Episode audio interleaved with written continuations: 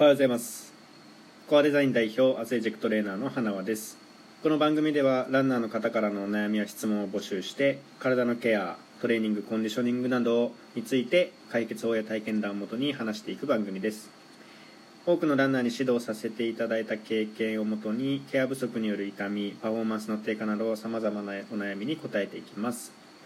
緊急事態宣言が出た今だからできることとしてアスレチックトレーナーから皆さんのためになる情報をお伝えできればと思っています。よろしくお願いします。というわけで最初の質問、えー、いっていきたいと思います。インスタグラムでおととい質問を募集しまして来た質問なんですけれどもどうやったら速く走れるのかという質問をいただきました。えー、かなり質問的には抽象的で答えるのが難しいんですけれども、えー、まあ短距離か中距離かで変わってくると思うんですねこの質問に関しては。そして、まあ、この質問送っていただいた方はランナーなんですけれどもまあ、その人の個人的な能力とか体力レベルっていうのはちょっと一回置いておいて、まあ、速く走るための、えーまあ、3原則。いつもこう指導しているものがありましてそれは設置時間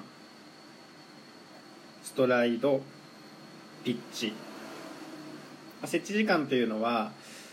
足が地面についている設置時間のことですね。で2つ目に言ったストライドというのは足の幅。一歩の足の幅です。で3つ目のピッチというのは足の回転数っていう意味なんですけど、まあ、それぞれについて解説をしていくと設置っていうのは、ま、位置エネルギーとかあの物理でやったと思うんですけど設置時間が長ければ長いほど力っていうのは出にくくなるんですね。ランニングでいうと足の裏と地面の設置時間。これが長くなれば長くなるほど前に行く推進力っていうのはなくなっていきます。なので速く走るための原則としては足の設置時間をできるだけ短くする。というのがまず1つ目かなというふうに思います。で2つ目。ストライド、まあ、足の幅ですね。これが大きければ大きいほどいいんですがマラソンのトップ選手のストライド比を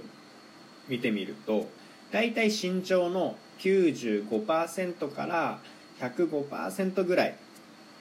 が多いかなというふうに、えー、思います。これは多分ですね長距離の選手だと95%から105%ぐらいなんですけど短距離 100m でいうと有名な選手だとボルト選手いますけどボルトだと大体1歩のストライドが 3m ぐらいって言われてるんですね。で身長が190なんで大体150%ぐらい。なんでこんだけランニング持続的な運動なのか短期的な運動なのかっていうところで全然ストライドは変わってくるんですけど、まあ、このストライドが大きければいいただこれが大きくなることによってこれよくあるんですけどストライドが大きくなることによって前に進みたいのに重心が後ろに行っちゃう方がいるんですね、まあ、そういう場合は、えー、重心をしっかりコントロールする能力をエクササイズで身につけたりとかとは体の柔軟性が関わってくることが非常に多いなというふうに思ってるので体の柔軟性を改善していくかっていうところに行き着くかなというふうに思います。あそうそう。あと多いのがランナーでももの裏側の筋肉ハムストリングスですね。ここの筋肉が硬い人がねものすごく多いです。あの男性も女性もすごい多いんですけどここのハムストリングスの硬さがあるとストライドがなかなか伸びにくいですね。うん。なのでランナーにトレーニング指導させてもらう時にはあの必ずですねももの裏の柔軟性のテストをして硬ければそこを改善するようなエクササイズ。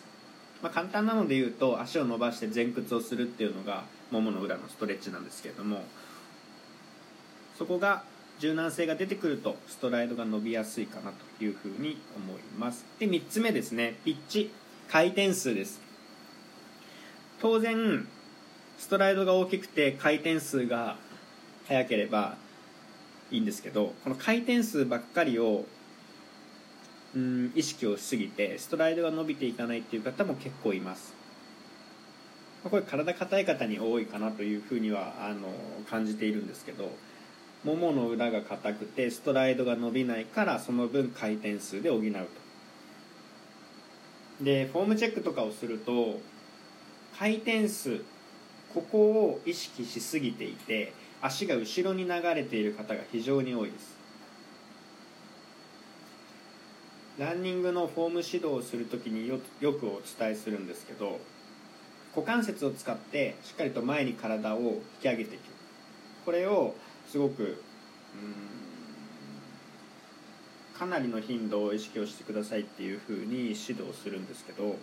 体の後ろの部分ですね。重心よりも後ろで足が回転している人が結構多いです。女性だと反り腰の人にすごく多いんですね。なんですけど重心の後ろで足を回転数早く回してもあんま進んでいかないんですよね。進んでいかないです。いかに股関節足の付け根ですね。体幹部分を使って重心の前に体をグッと、えー、蹴り出していくか。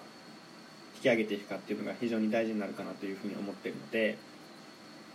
まずはピッチ回転数を意識した走りというよりかはしっかりと自分に合ったストライドというのを覚える。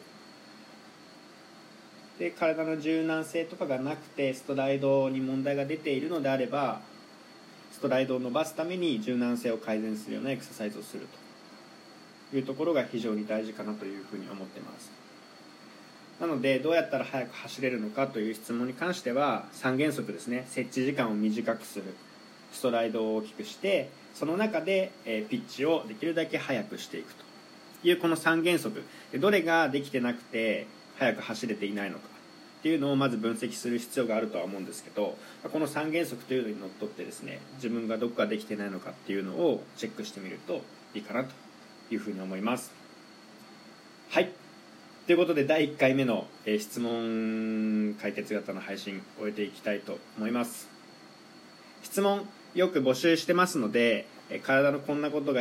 こんなところが痛いとか、えー、教えてほしいエクササイズがあるとかそういうのがあればぜひ質問をよろしくお願いします。